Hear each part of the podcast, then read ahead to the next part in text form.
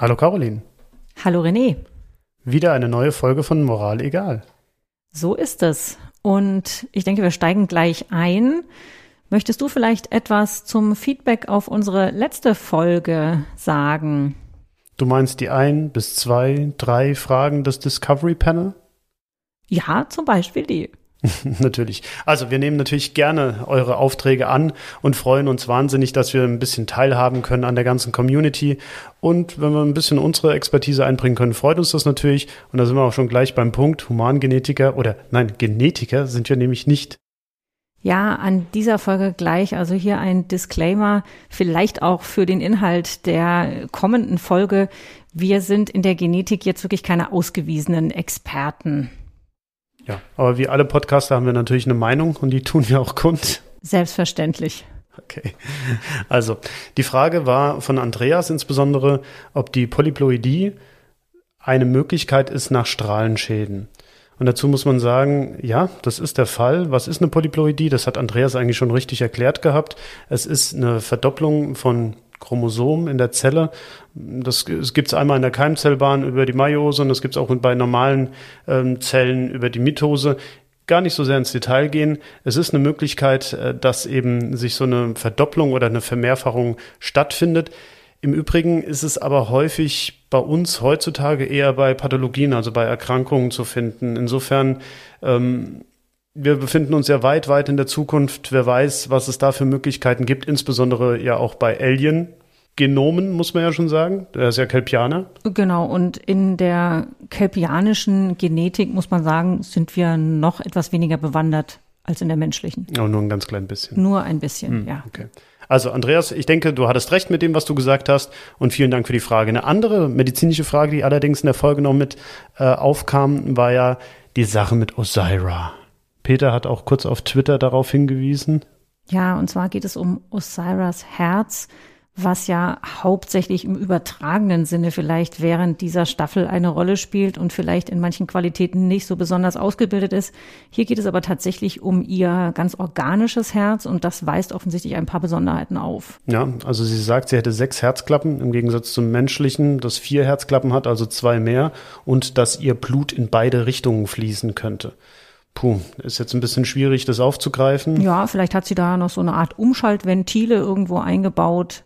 Also auf jeden Fall ein spannender Ansatz. Ja, zumal ja auch die Gefäße dann ganz anders konstruiert sein müssen, weil bei uns ist es so, dass wenn es zum Beispiel Kurzschlüsse zwischen dem arteriellen und venösen System, also zwischen den Venen und den Arterien ähm, hat, dann ist das pathologisch. Dann ist es tatsächlich so, dass die Venen sich aufblasen, weil die viel, viel dünnwandiger sind und das kann dann zu, zum Beispiel zu sogenannten Angiomen führen, die dann auch platzen. Also es kann gefährlich sein. Insofern muss ich eine ganz andere Herz-Kreislauf-Konfiguration haben und auch die Gefäße müssen anders sein. Zu was das gut ist, naja, Klingonen haben auch ja. doppelte Organe. Eben, also vielleicht könnte man sich dazu noch Gedanken machen, ob das spezielle Vorteile mit sich bringt. Auf jeden Fall war das, denke ich, ein netter Hinweis nochmal auf Besonderheiten von anderen Spezies. So viel zu Discovery. Heute wollen wir aber eine ganz andere Folge besprechen. Wir haben es ja schon angekündigt. Wir wollen heute. Gehen wir auf die Deep Space Nine. Und zwar haben wir uns aus der fünften Staffel von Deep Space Nine die Folge 16 herausgesucht. Dr. Bashir, I presume, heißt sie im Original. Auf Deutsch, ich nehme an, Dr. Bashir.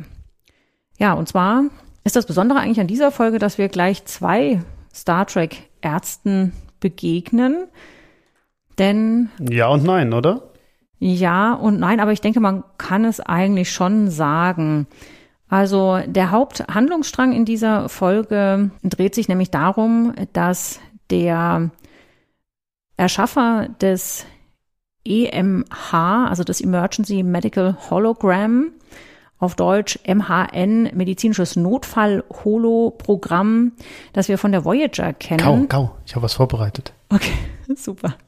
Dann los. Please state the nature of the medical emergency. Hervorragend, genau.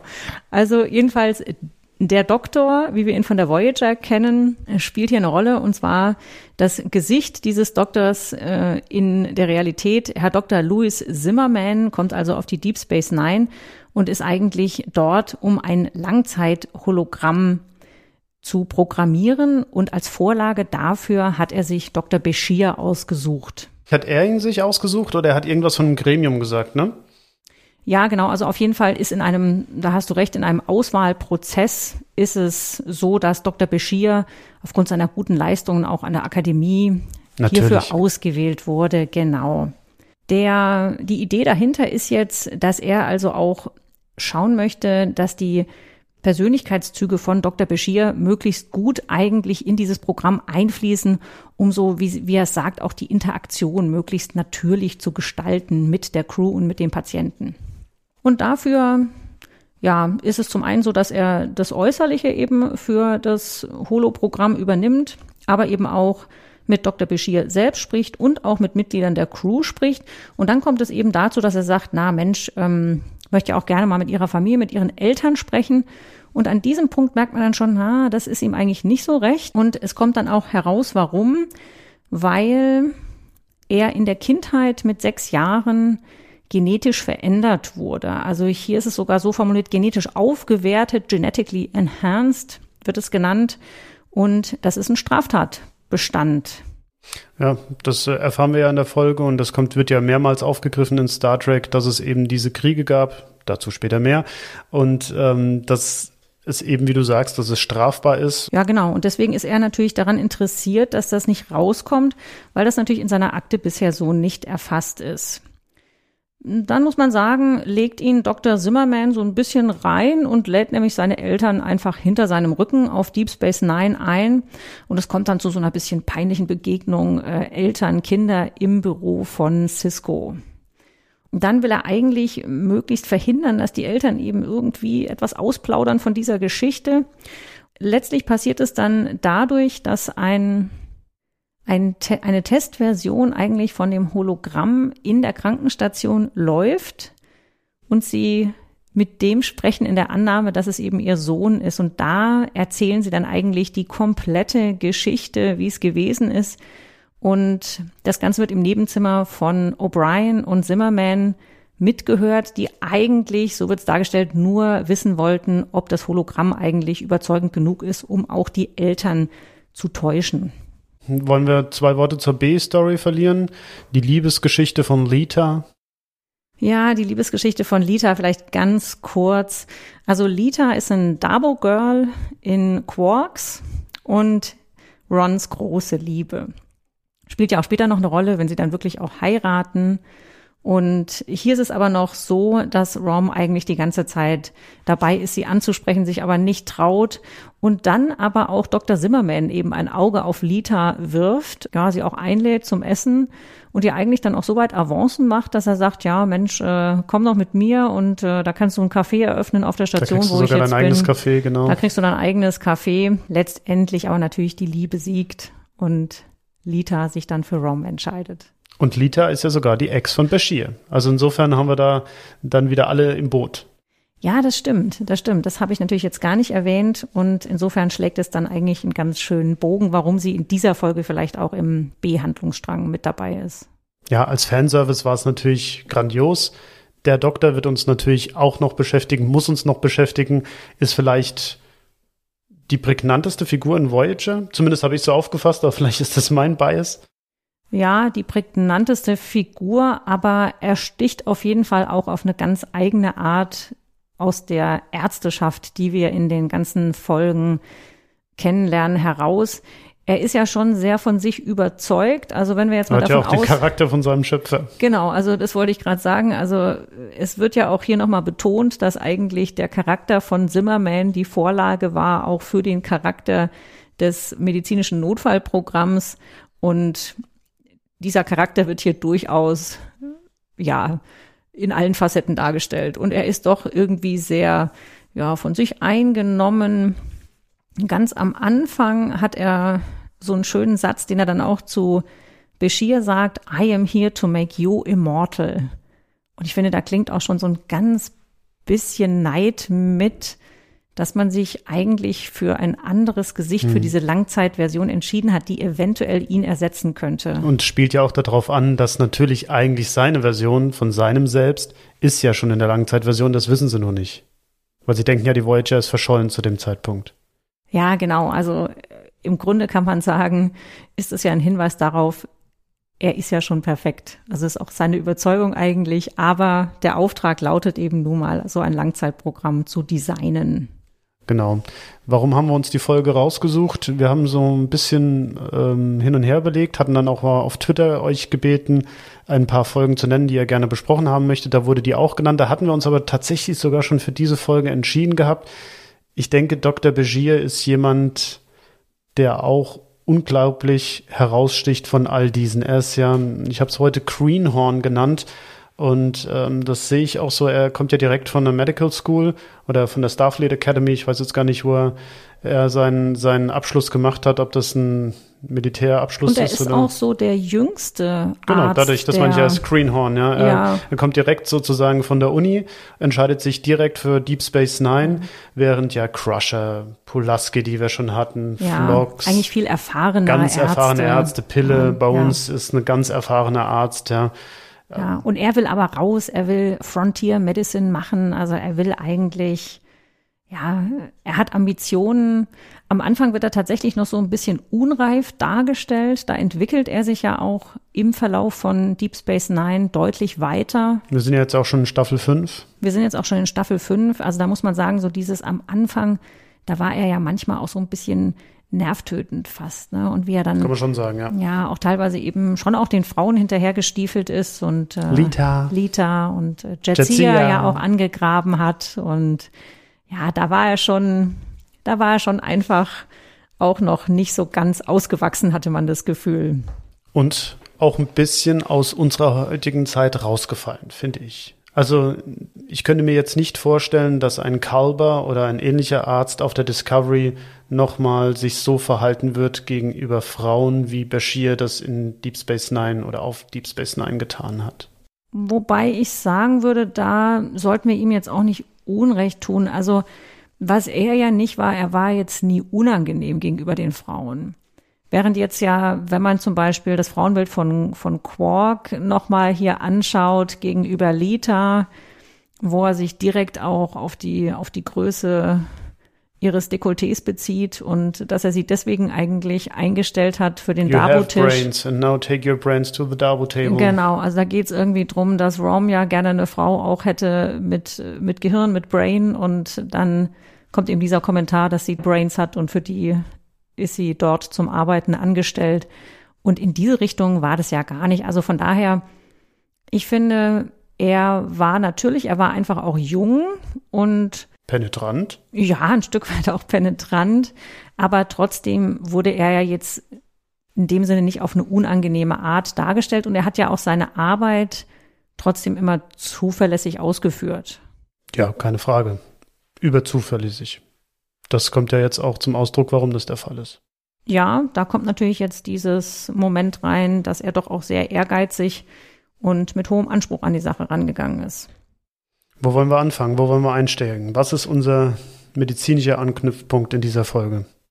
Vielleicht können wir mal reden über ein medizinisches, holographisches Notfallprogramm. Also vielleicht so im Sinne von, kann ein technisches Programm den Arzt nicht einfach ersetzen, wenn es gut genug Please ist. State the nature of the medical emergency. Sorry, es muss nochmal sein. Ja, ich weiß. Ich höre jetzt auch auf. Ich höre jetzt auch auf. Ich verspreche es. Ja.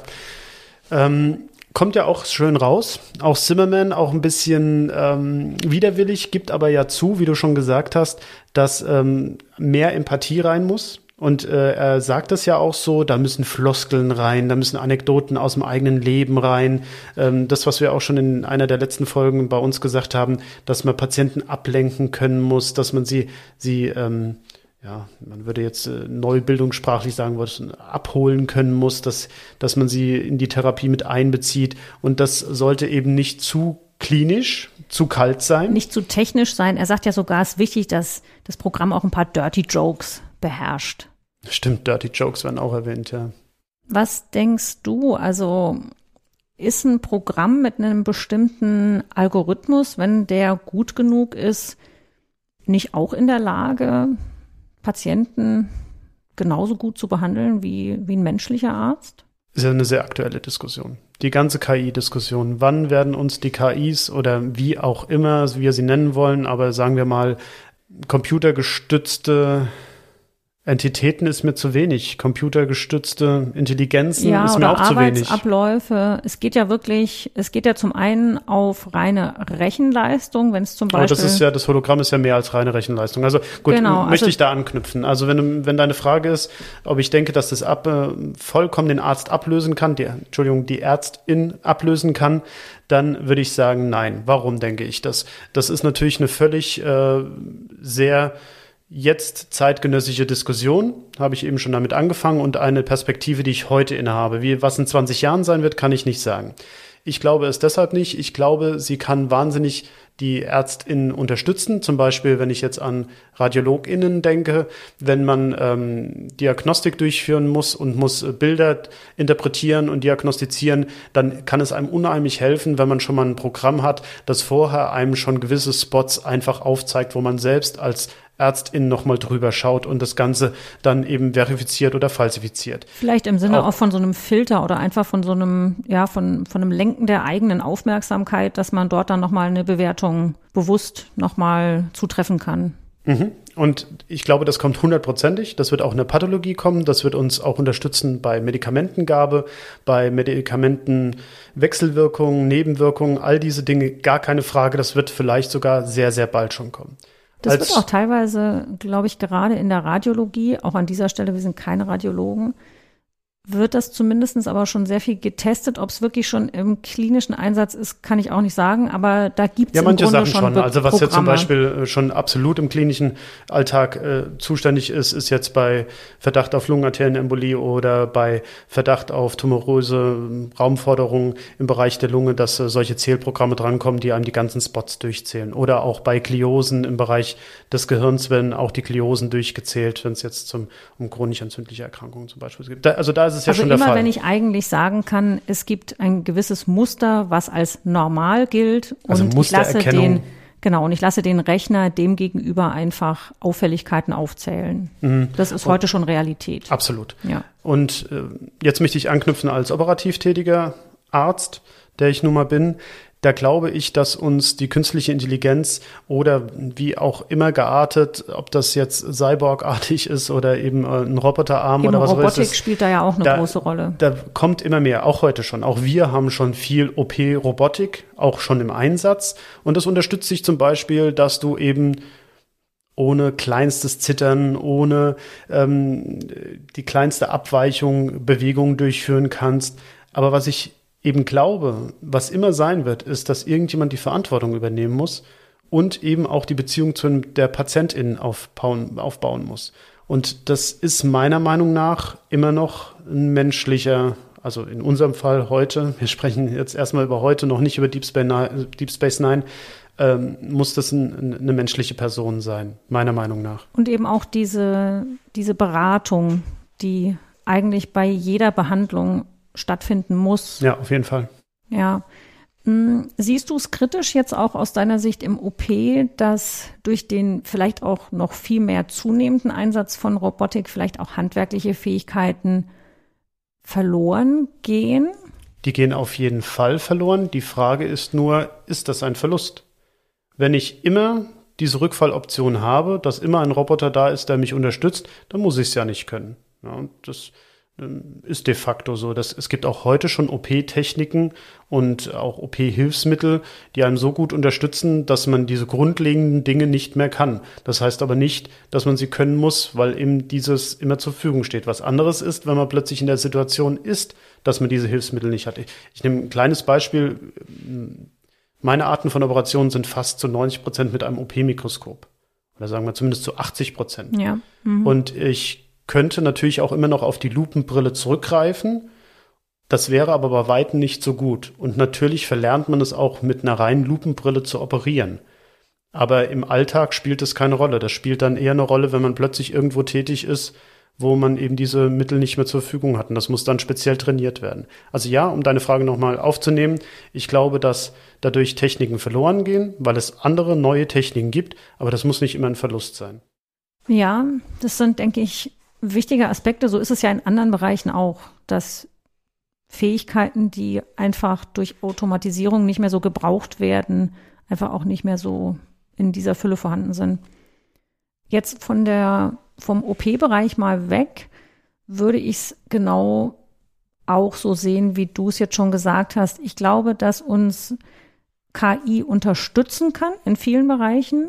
Ich denke aber, dass tatsächlich dieser Faktor Interaktion auch oder das gilt jetzt vielleicht eher für meinen Bereich, manchmal auch zu gucken, was steht hinter einem Beschwerdebild. Also was da immer ein, ja, eigentlich etwas ist, was sich jeder vorstellen kann, ist der ganze Bereich Schmerz.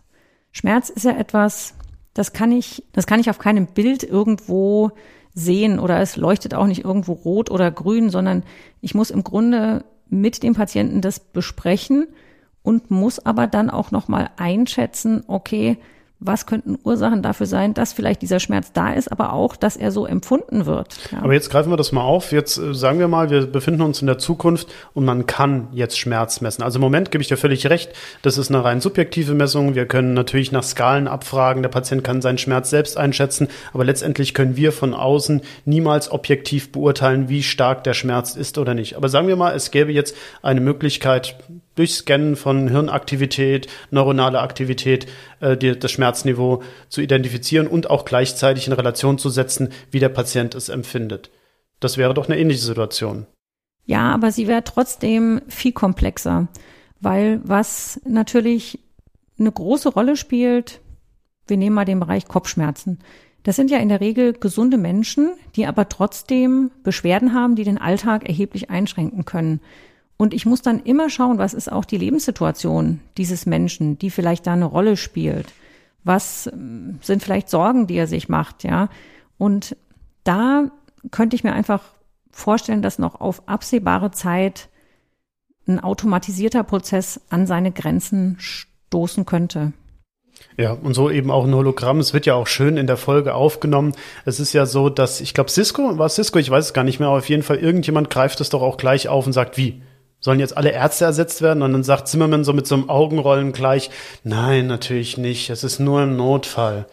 Ja, genau. Das fand ich eigentlich auch eine gute Szene, weil damit nehmen sie eigentlich diesem Argument auch gleich den Wind aus den Segeln. Also, dass es nicht darum geht, irgendwie jetzt grundsätzlich den Arzt als Position auf dem Schiff zu ersetzen. Oder auf der Station. In ja, oder Fall. auf der Station in dem Fall um vielleicht noch einen Punkt an, an unsere Diskussion zu machen, was denkst du? Wird es irgendwann so sein, dass, äh, dass Hologramme uns ersetzen? Dass sie uns ersetzen, habe ich keine Bedenken. Ich könnte mir vorstellen, dass bestimmte Bereiche vielleicht kleiner werden, vielleicht dafür einfach andere Bereiche auch ähm, mehr Ressourcen haben dürfen. Ich denke aber, dass der, dass der Faktor einfach Befunde einzuordnen und auch mit dem Patienten zu besprechen, wenn es verschiedene Alternativen gibt, was der Weg ist, mit dem er am, am besten umgehen kann. Das wird aus meiner Sicht auf absehbare Zeit eine menschliche Interaktion bleiben. Ja, menschlich, ähm, das ist jetzt ein schönes Stichwort, weil wir ja erstens mal haben wir hier mit Aliens zu tun und ich glaube, ein Punkt ist auch, wenn man auch so ein bisschen Dann an gehe Data. Ich zurück auf eine interindividuelle Kommunikation, die dafür vorhanden ist. Wobei du natürlich sagen könntest, ist ein Hologramm nicht auch ein Individuum? Ich wollte das genau aufgreifen. Ich wollte sagen, dass es so ist, wenn jetzt das Hologramm eine Charakterentwicklung durchmacht und sich zu einem Individuum entwickelt, wie es jetzt zum Beispiel der Doc auf Voyager getan hat, dann haben wir es ja nicht mehr mit einer rein charakterlosen, emotionslosen Person zu tun. Ganz im Gegenteil. Und dann kann er natürlich auch den Arzt ersetzen, weil er ist ja dann ein Individuum. Und das, da wollte ich eben gerade mit Data anknüpfen, wenn wir an den denken.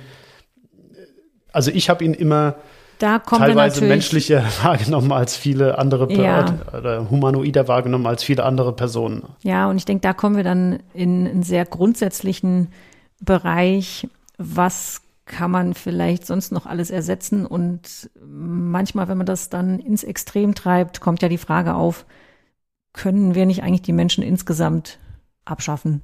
Wieso nicht einfach ergänzen? Wieso immer gleich abschaffen?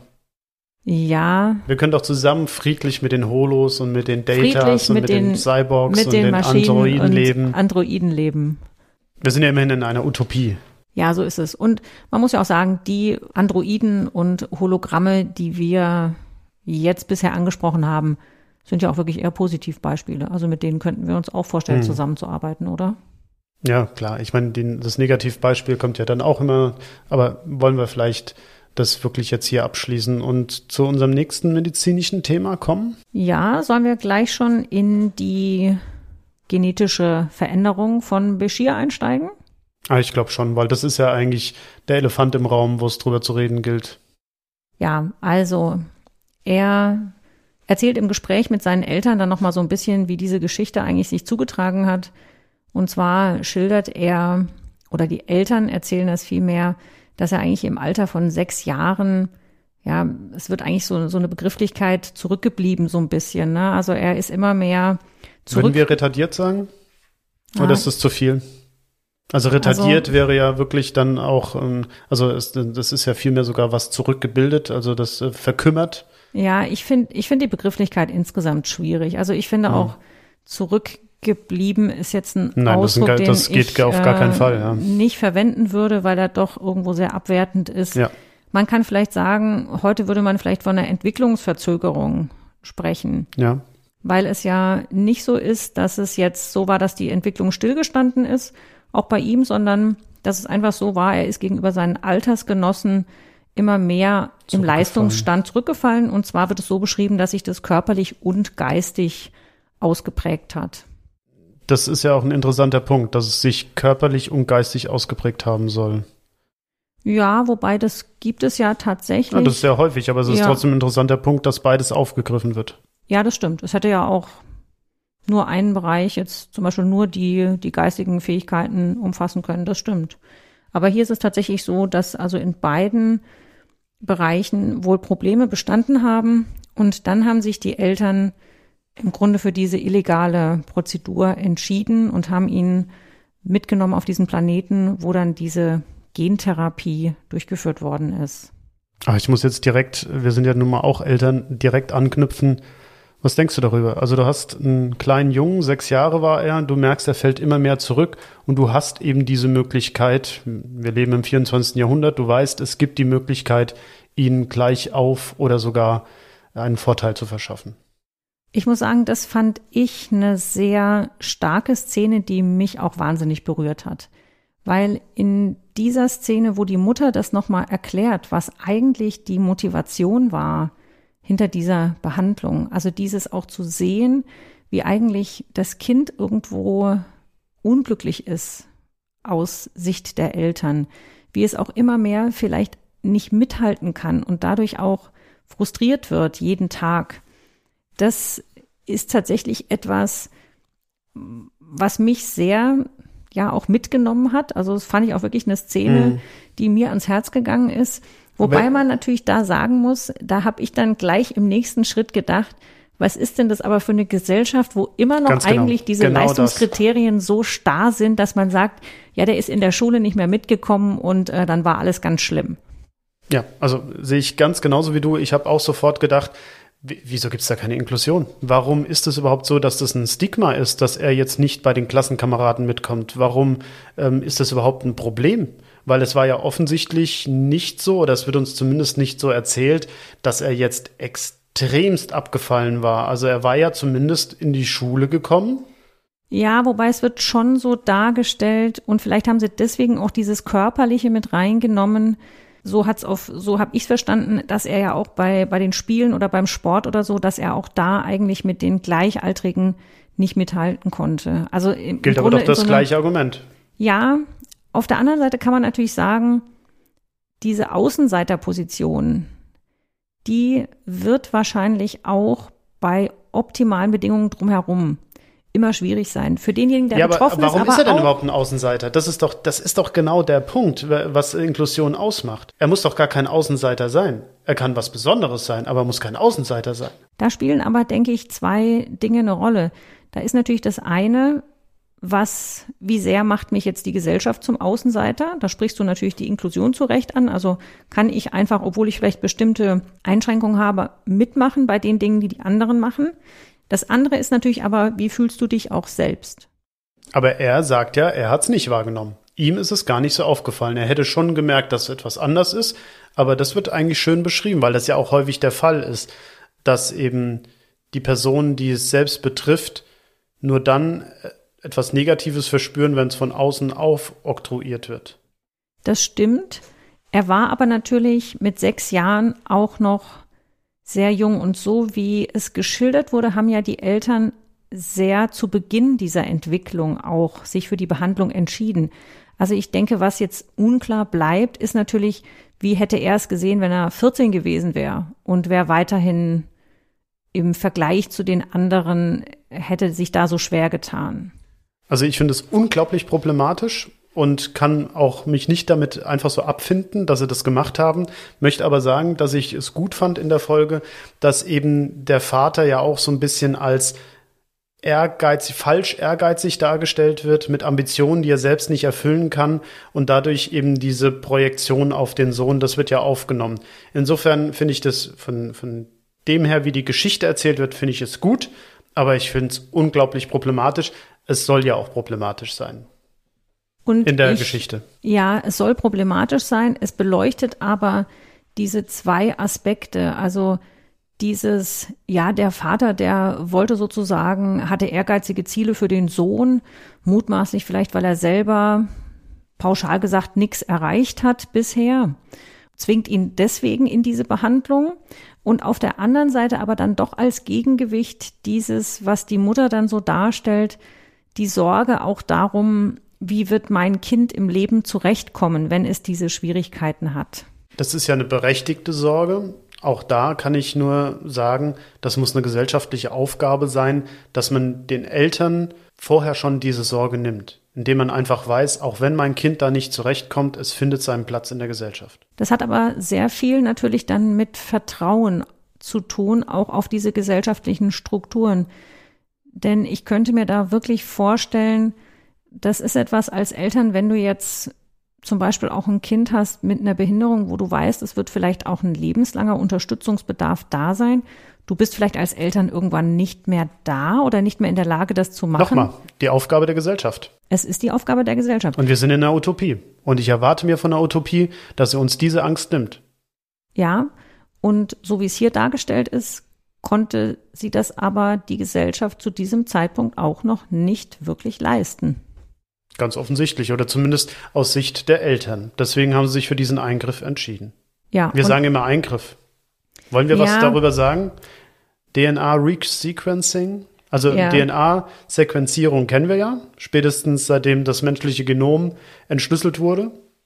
Genau, und hier geht es jetzt eben einen Schritt weiter, nämlich eigentlich um Gendesign, kann man schon sagen. Also bewusste Veränderungen an bestimmten Stellen im Genom. Und noch einen Schritt weiter, den wir aber dann später ausführen können. Es geht sogar um Veränderung Im am Sinne lebenden, von, ja, in dem in Fall dem Menschen. Fall ja. Also noch nicht äh, pränatal, also vor der Geburt, sondern eigentlich schon am, am Kind, am Erwachsenen. Ich weiß nicht, äh, das wird ja nicht aufgezeigt, wie lange diese DNA-Sequenzierung überhaupt möglich ist, ob das auch noch beim Erwachsenen ist oder ob sie irgendwie spezielle kindliche Stammzellen brauchen oder was auch immer.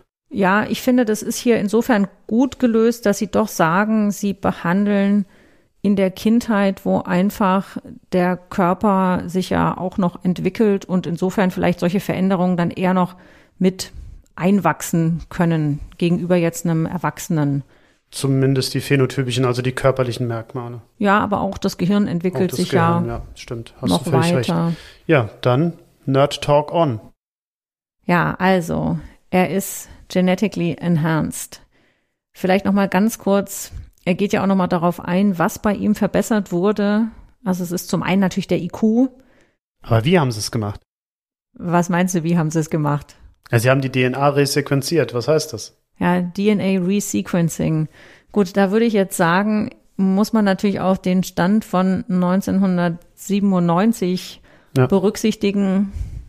Das ist das Datum, als diese Folge veröffentlicht worden ist und wo man doch in der Genforschung noch ein ganzes Stück weiter entfernt war vom heutigen Wissensstand.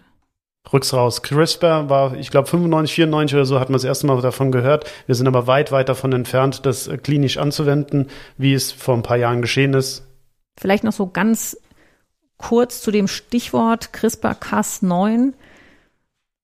Mm, also hier nochmal die Erinnerung an den Beginn unserer Folge. Wir sind keine Genetiker. Wir arbeiten auch nicht mit solchen Sachen. Wir beschäftigen uns teilweise vielleicht bei Krankheitsbildern damit, aber ansonsten ist das jetzt auch keine tiefere Expertise.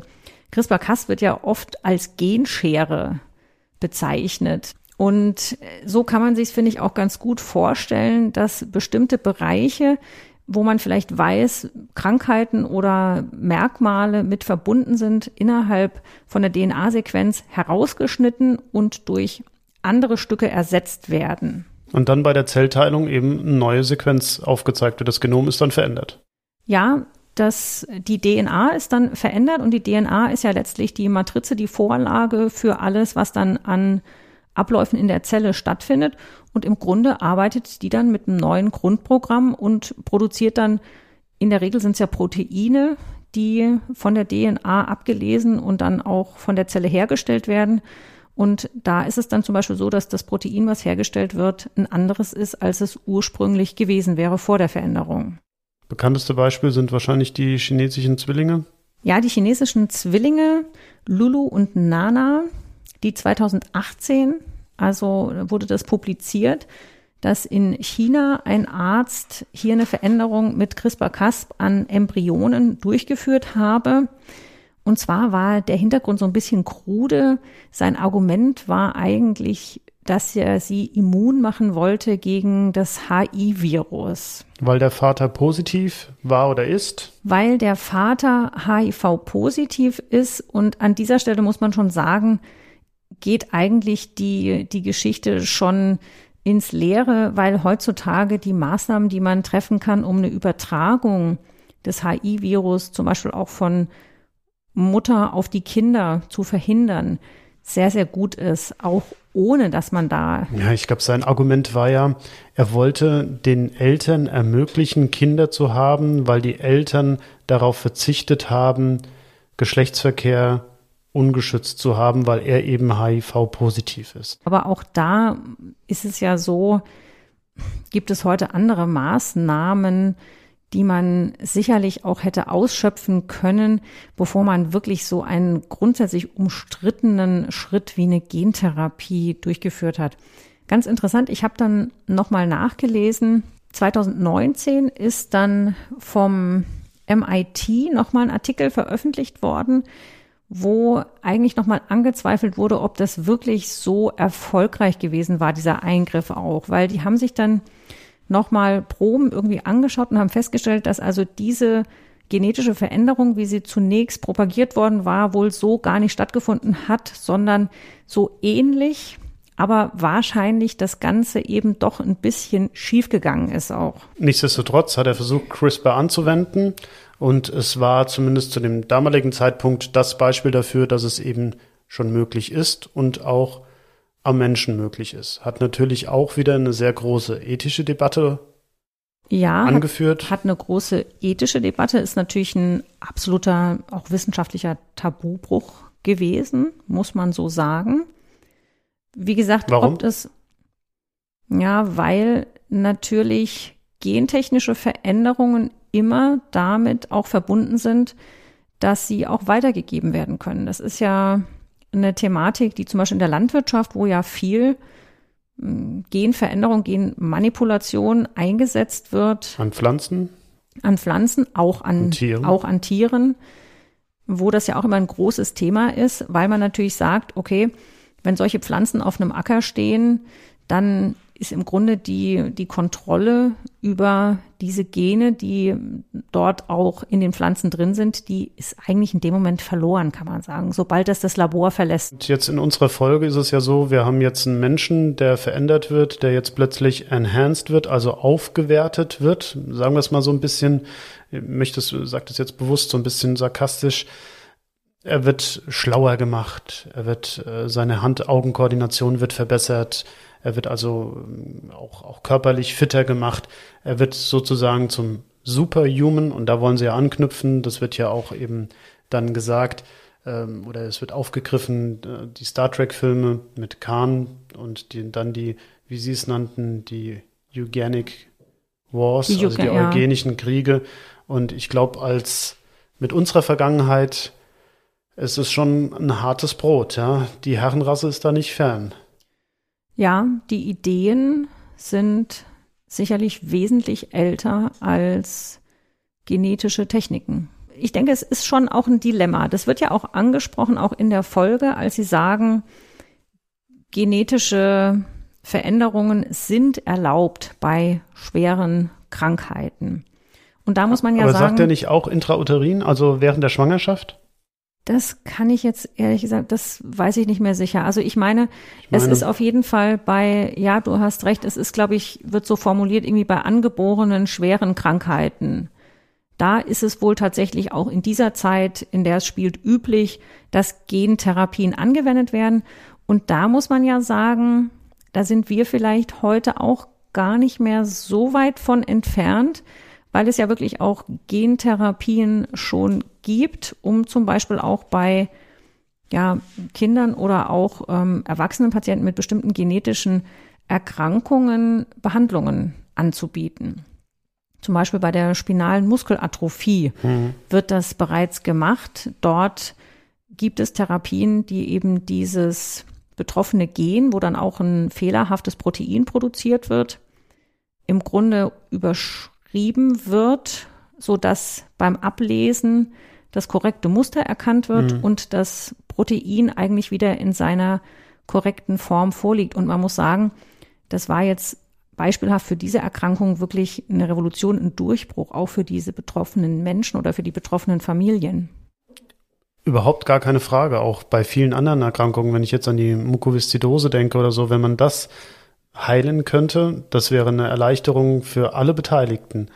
Und jetzt sind wir aber an dem Punkt, wenn wir jetzt dann den nächsten Schritt kriegen, das ist ja, das ist ja eine Thematik, die gibt es schon sehr lange. Ich habe jetzt eben bewusst ähm, sehr provokativ äh, das Dritte Reich genannt mit der Herrenrasse. Äh, das ist natürlich das absolute Negativbeispiel, dass man sozusagen es nur dazu nutzt, um, um eine Auslese, wie Sie es jetzt nennen würden. Also wie verhindert man, dass man dann den nächsten Schritt geht. Dass man Menschen helfen möchte, das wäre wieder, da sind wir wieder bei der ärztlichen Tätigkeit, das ist ja gar keine Frage und dass man auch die Wissenschaft immer weiterführt, um Erkrankungen zu erleichtern oder sogar zu verhindern, überhaupt gar keine Frage. Aber wenn dann der nächste Schritt so nah ist, dass wir den Menschen komplett verändern können.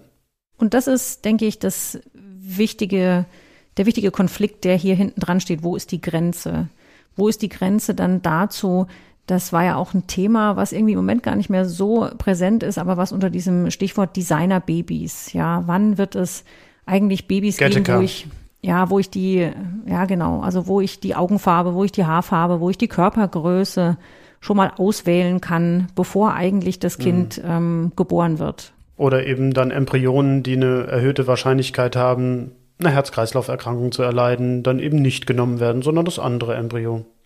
So ist es. Das ist natürlich etwas, was heute schon einen Konflikt darstellt, wenn ich zum Beispiel über künstliche Befruchtung verschiedene Embryonen habe und die schon vor der Einpflanzung zum Beispiel untersuchen kann, nehme ich dann vielleicht eher einen Embryo, der bestimmte Genkombinationen hat. Und wenn es etwas ist, wo ich vielleicht auch nur eine zehnprozentige Chance habe, dass ich mit 80 Jahren eine Alzheimer-Erkrankung bekomme, vielleicht werde ich aussortiert in dem Moment. Und ich finde, da schließt sich wieder so schön der Kreis. Da kann doch nur aus meiner Sicht die Lösung sein, dass die Gesellschaft sich verändert. Dass es überhaupt gar keine Rolle spielt, ob jemand eine Alzheimer-Erkrankung kriegt oder nicht. Alzheimer ist nicht das allerbeste Beispiel, aber dass es eben, dass man, dass man diese Bürde nimmt, dass es einem schon gar nicht mehr interessiert, was für eine Wahrscheinlichkeit habe ich, dass es Nehmen wir mal den anderen, das andere Beispiel, dass es einen besonders hohen IQ hat. Dass es egal ist, ob es einen IQ von 150 hat, das Kind, oder eben von 100. Oder eben auch wegen mir von 80. Wobei ich nicht weiß, ob du hier dann auch sehr viel nicht verlangst von, von Menschen. Also natürlich, ich sehe es genauso, dass man, dass man die Akzeptanz einfach dafür, wie jemand. Nicht nur die Akzeptanz, das muss, es muss selbstverständlich sein. Aber was sagst du dann, wenn jetzt wirklich die Möglichkeit bestünde, ich sage jetzt mal, hohen Blutdruck als Veranlagung oder Diabetes? Ja, eine, eine Erkrankung, die kannst du gut behandeln, aber die ist ja nun doch auch mit äh, Risiken verbunden, mit einer Behandlung, äh, vielleicht Insulinspritzen verbunden. Und du könntest da einfach das Risiko von 25 Prozent auf kleiner 5 Prozent senken. Was ist dann das Argument gegenüber den Leuten, wirklich zu sagen, ich will das nicht machen? Ja, ich finde, es ist ein ganz klarer Unterschied zwischen Behandlung einer Erkrankung bei einem Individuum, das schon existiert, oder der Auslese eines Individuums pränatal. Es ist was völlig anderes für mich. Natürlich ist es was völlig anderes und nicht, dass das jetzt falsch rüberkommt. Ich sehe diese, diese Selektion, die da in dem Moment stattfindet, extrem kritisch.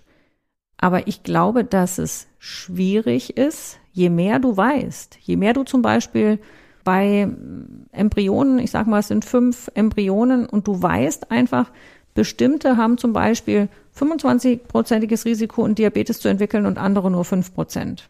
Aber dann müssen wir doch, wir dürfen doch gar nicht an diesen Punkt kommen, dass ich eine Auswahl habe. Das muss doch verhindert werden Aber oder umgekehrt kannst sein. du natürlich sagen, jetzt nimm eine schwere Erkrankung, wo du sagst, das ist auch vielleicht etwas, was an ein Gen gebunden ist, vielleicht auch eine 80, 90-prozentige Wahrscheinlichkeit hat, dass die Erkrankung ausbricht. Wegen mir auch eine hundertprozentige Erkrankung. Ja, aber willst du dann demjenigen zumuten, wenn du das, nehmen wir vielleicht ähm, die Huntington-Erkrankung. Ist eine Erkrankung, wo man das Gen kennt, wird zu 100 Prozent im Grunde, wenn das Gen vorhanden ist, in einem bestimmten Alter ausbrechen. Ist eine Erkrankung, die auch für die Betroffenen und für die Familien mit einer hohen Belastung verbunden ist. Ja, also bei der Huntington-Erkrankung ist das Besondere eigentlich, dass man erst mit ungefähr 30, 40 Jahren in der Regel erkrankt. Und es sind dann Bewegungsstörungen, die mit der Zeit zunehmen. Früher war der, der ähm, landläufige Name Feiztanz für die Erkrankung, weil das wirklich so unkontrollierbare Überbewegungen sind, die mit der Zeit immer schlimmer werden und tatsächlich die Erkrankung auch so gut wie immer eigentlich dann zum Ja, Versterben aber führt. was ich sagen möchte, ist, dann muss eben die Technik dahin führen, dass wir, so wie es jetzt bei Begier ist, dass wenn jemand so eine Erkrankung hat, dass du die Erkrankung lindern kannst oder die Erkrankung sogar heilen kannst. Aber es darf doch nicht der Weg sein, dass wir vorher so und so viele Embryonen zur Auswahl haben als Eltern und dann picken wir uns das eine raus, das uns am besten gefällt. Ich, ich provoziere dich jetzt bewusst. Ja, und dafür unterhalten wir uns ja auch drüber. Ich denke nur, dass diese Grenze, die sich da auftut zwischen diesen Extremen, ja, ich sag mal, eine tödliche Erkrankung und Kurzsichtigkeit, nehmen wir vielleicht sowas, ja, mit dem man wirklich gut leben kann. Es wird etwas sein, wo wir uns, und da komme ich auch wieder auf dein Argument zurück, wo wir uns als Gesellschaft immer wieder der Diskussion stellen müssen, wie gehen wir mit den Möglichkeiten auf der einen Seite und dem, was es für die Betroffenen bedeutet oder was auch diese Auswahl bedeutet auf der anderen Seite, wie gehen wir damit verantwortungsbewusst um? Ja, natürlich. Ähm, Ich kann ja nur mein Argument wiederholen. Ich finde, es muss so sein, dass wir immer den Fokus darauf legen, die Erkrankungen zu behandeln und äh, im besten Fall zu heilen und dass es nicht äh, darum geht, dass man, wie du schön gesagt hast, Designer-Babys erschafft.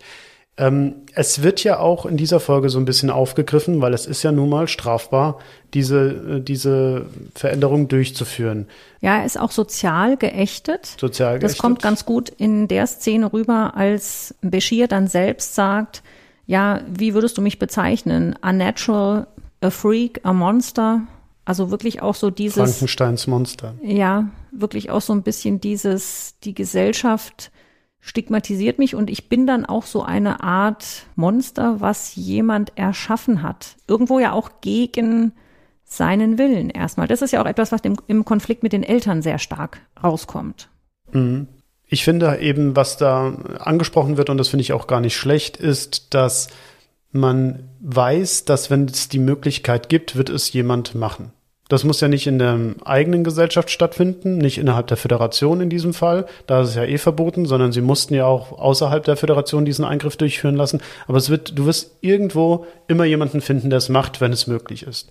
Und dann ist eben die Frage, wie reguliere ich das? Oder wie nehme ich dem Ganzen den Wind aus den Segeln? Da ist eben ein Teil meiner Argumentation, dass ich sage, es muss eine Gesellschaft sein, die so inklusiv ist und so divers ist, dass es überhaupt gar kein Stigma ist, Einerseits, dass ich unbedingt den schlausten und tollsten und ähm, äh, fittesten Sohn haben möchte, sondern dass ich ihn so akzeptiere, wie er ist, auf der einen Seite. Und auf der anderen Seite scheint es ja auch in dieser Utopie so zu sein, und wahrscheinlich werden wir davon nie wegkommen, dass man es auch von Gesetzesseite her regulieren muss, dass es eben geächtet wird, dass man es verfolgt und dass man es versucht, trotzdem zu verhindern. Ja, ich könnte mir auch vorstellen, dass es so eine Kombination aus Regulation und aber auch fortlaufender Diskussion in der Sache vielleicht der Weg ist, damit umzugehen. Was wir jetzt noch gar nicht so sehr angesprochen haben, ist ja auch, natürlich sind solche Techniken auch mit Risiken verbunden. Und das ist ja etwas, was Sie eben dann auch nochmal in Anspielung auf den, auf den Kahn letztlich sagen, wo ja dann diese genetischen Veränderungen ja in Wahnsinn umschlagen und damit auch in etwas, was unkontrollierbar ist und natürlich dann vor dem Hintergrund dieser, dieser verstärkten Fähigkeiten natürlich auch eine extreme Gefahr birgt. Na, diese faschistoide Tendenz, so nach dem Motto, als Superhuman stehe ich über euch und diktiere euch die Welt. Ja, und das ist ein Beispiel, wobei da können wir, denke ich, auch auf ganz aktuelle Dinge, vielleicht nochmal aus der Landwirtschaft zurückgreifen dass man in den Gebieten, zum Beispiel in den USA, wo man das viel einsetzt, natürlich gesehen hat, klar, ich kann Pflanzen gegen bestimmte Schädlinge immunisieren. Vielleicht kommt aber auf einmal dann auch ein super Schädling dazu. Vielleicht. Ja, es ist natürlich, das ist ja alles Evolution. Und wenn ich. Naja, es ist alles Ökosystem eben auch. Und in dem ja, Moment, wenn ich Und dann greifst du eben auch in die Evolution ein, wenn du ins Ökosystem eingreifst. Ja, und es wird aber immer so sein, dass ich zwar an einer Stelle angreife, aber vielleicht an einer ganz anderen Stelle auch noch Veränderung stattfindet. Ja, da sind wir jetzt dann bei Butterfly-Effekt, äh, was wir ja alle kennen, obwohl es ja nicht der Schmetterling war, ursprünglich bei dieser, ja. aber so nach aber dem Motto, denke, dass die kleinste Veränderung eben die größten Auswirkungen ja. haben könnte. Klar. Da wäre für mich einfach wichtig, dass man sich vielleicht von diesem Allmachtsgedanken, den auch manchmal natürlich so Forscher vielleicht dann die sehr ambitioniert sind, auch so ein bisschen mitbringen, dass man da sich immer noch mal wieder klar macht, es ist eben nicht so einfach, dass ich sage, ich führe jetzt an irgendeiner Stelle so eine relevante Veränderung durch und sonst wird alles genau gleich bleiben. Das hat, denke ich, auch die Erfahrung, die wir bisher haben, jetzt schon gezeigt. Ist aber auch wieder das Problem, dass wir häufig nicht aus unseren Erfahrungen lernen. Das muss ja nicht gleich Gentherapie sein, das hat man ja sogar schon ganz früh festgestellt, wenn beispielsweise Katzen nach Australien gebracht wurden. Dass man in ein Ökosystem eingreift, das eine Veränderung in sich birgt, das völlig außer Kontrolle dann gerät. Ja, genau. Dass dann eine Art dort eingeführt wird, die andere Arten verdrängt und das Gleichgewicht eigentlich völlig durcheinander bringt. Also kann oder ich will ja, will ja jetzt nicht ein, ein, Fazit in dem Sinne ziehen, aber ich kann davon nicht loslassen. Ich bin immer noch fest der Meinung, solange wir uns auf die Behandlung von Erkrankungen fokussieren und gleichzeitig eine Gesellschaft haben, die maximal tolerant, maximal inklusiv ist, dann nehmen wir ganz vielen Sachen schon den Wind aus den Segeln und befördern es nicht zusätzlich und müssen dann weniger regulativ eingreifen. Mir ist durchaus bewusst, gerade heutzutage, gerade auch mit dieser ganzen Debatte, die wir jetzt im Moment gerade führen um die äh, Corona-Pandemie, dass Vernunftbegabung nicht überall ausgeprägt ist und dass wir natürlich immer damit rechnen müssen, dass egal wie, wie argumentativ und mit, mit ähm, wirklich guten Motiven rangehen, dass es immer Leute geben wird, die es auch ausnutzen würden. Und du darfst natürlich auch nicht vergessen, in dem Moment, wo man selbst betroffen ist, ist die Sicht manchmal auch nochmal eine andere. Das finde ich, das denke ich, ein ganz wichtiger Aspekt, wo man auch wirklich ähm, Menschen nicht verurteilen darf. Sobald ich in der Situation wirklich bin, vielleicht so eine Entscheidung zu treffen, habe ich nochmal eine andere Perspektive. Und da muss man, denke ich, einfach Strukturen schaffen, dass immer Möglichkeiten und Wege abgewogen werden mit demjenigen, den es individuell betrifft, aber als Gesellschaft, wie du es auch gesagt hast, eine Basis besteht, wo auch Maßnahmen reguliert werden. Das sind wir wieder bei derselben Debatte, die wir schon mal geführt haben. Es ist schwierig, solche Entscheidungen alleine zu treffen. Es muss immer eine Entscheidung getroffen werden aus subjektiven und objektiven Motiven heraus in einem Gremium oder wo auch immer festgelegt werden, dass man dass man solche Dinge gemeinsam entscheidet, sehe ich ganz genauso. Und was du angesprochen hast mit, wenn man selbst betroffen ist, das ist auch so eine typische Frage, wo ich finde, die man oft als Ärztin bekommt. Was würden Sie machen, wenn Sie es selbst betrifft oder Ihre Mutter betrifft oder Ihr Sohn betrifft oder Ihre Frau betrifft?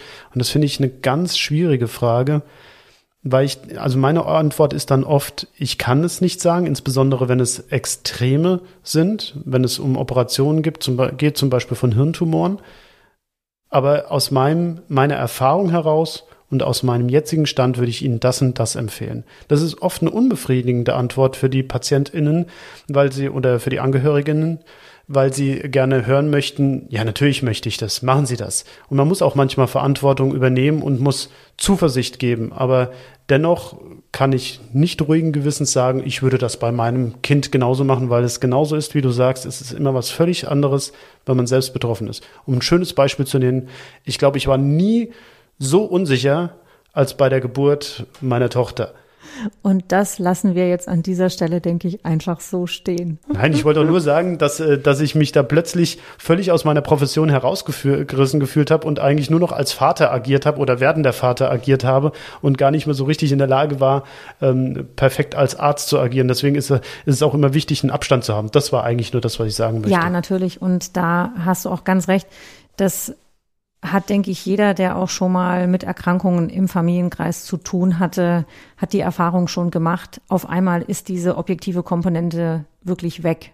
Und das ist, denke ich, auch die Aufgabe von einem Arzt da, immer diesen Blickwinkel auch im Sinne des Patienten eben mit zu behalten, dass man sich dann immer auch mal wieder fragt, und das schwingt ja in dieser Frage mit, was würden Sie machen, wenn es jemand aus der Familie wäre? Dass man sich da auch nochmal Gedanken dazu macht, was bedeutet das für den einzelnen Menschen, finde ich gar nicht verkehrt, aber absolut richtig. Das ist, denke ich, etwas, was man immer auch ansprechen muss. Es geht in dem Fall immer um einen einzelnen Menschen, um einen einzelnen Patienten, mit dem man das besprechen muss. Wollen wir zum Fazit kommen? Ja, ich denke, soweit haben wir das ah, Thema. Naja, nicht allumfänglich, aber in unserem Rahmen unsere möglichen in, erörtert. Ja, würde ja. ich auch sagen. Willst du anfangen? Soll ich anfangen? Ja, dann fange ich doch heute mal an. Also ich fand die Folge gut, zumindest diesen Haupthandlungsstrang über die Probleme in der Lita-Geschichte haben wir ja schon kurz gesprochen. Ich fand es auch gut, dass tatsächlich diese verschiedenen Aspekte und Konflikte auch ganz gut mit in die Geschichte reingenommen werden. Und was wir jetzt vielleicht auch noch gar nicht so besprochen haben, dass man eigentlich hier nicht gut und böse, richtig und falsch an irgendeiner Stelle trennen kann. Weder beim Grundsätzlichen noch dann eigentlich an der, an der Person Dr. Bashir, die man ja eben schon lange kennt und wo eigentlich jetzt durch diese, durch diese, die, diesen neuen Aspekt, der da reinkommt, es, es ist ja kein anderer Mensch.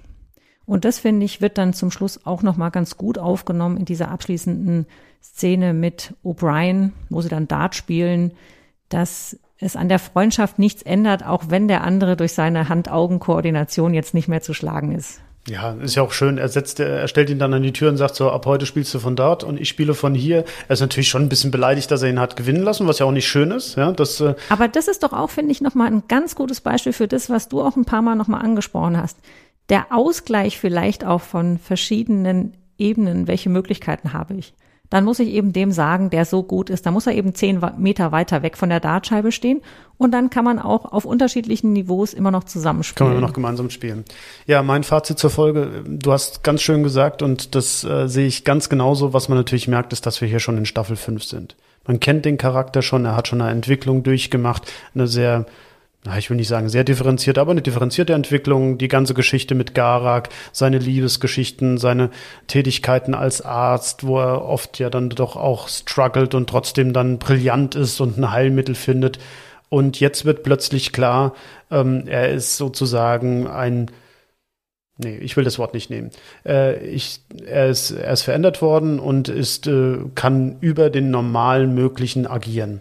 Und das fand ich gut. Das hat mir Spaß gemacht. Ich äh, habe die Folge schon früher gesehen. ich könnte jetzt nicht sagen, wie oft ich sie schon gesehen habe, aber mehr als einmal habe ich sie bestimmt schon gesehen, vielleicht schon zwei, dreimal. Und ähm, ich konnte mich an die meisten Sachen auch noch gut erinnern.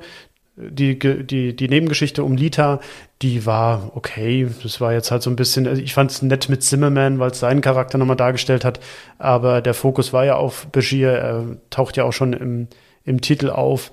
Ich fand es auch toll, das nochmal aufzugreifen. Im Übrigen muss man sagen, ich habe vorhin so, so mal dazwischen geworfen, Gattaca, also dieser Film, das war ja auch so um diese Zeit. Das war auch Ende der 90er, wenn es nicht sogar im selben Jahr war oder im Jahr davor, ich weiß es nicht mehr. Aber das hat mich auch damals schon sehr beschäftigt und, und bewegt, weil das, äh, weil das natürlich äh, brillant gemacht war und äh, ich habe den Film schon lange nicht mehr gesehen. Ich weiß nicht, ob man ihn sich heute noch anschauen kann. Aber diese Parallelen sind natürlich was, was einen immer wieder beschäftigt. Und ja, ich habe es jetzt schon so oft gesagt, ich will es jetzt nicht wiederholen. Äh, für mich ist es, äh, ist es eine Ode an die Inklusion und an die Toleranz. Und von daher auch nach über 20 Jahren ein brandaktuelles Thema. Sogar im 24. Jahrhundert. Sogar im 24. Jahrhundert.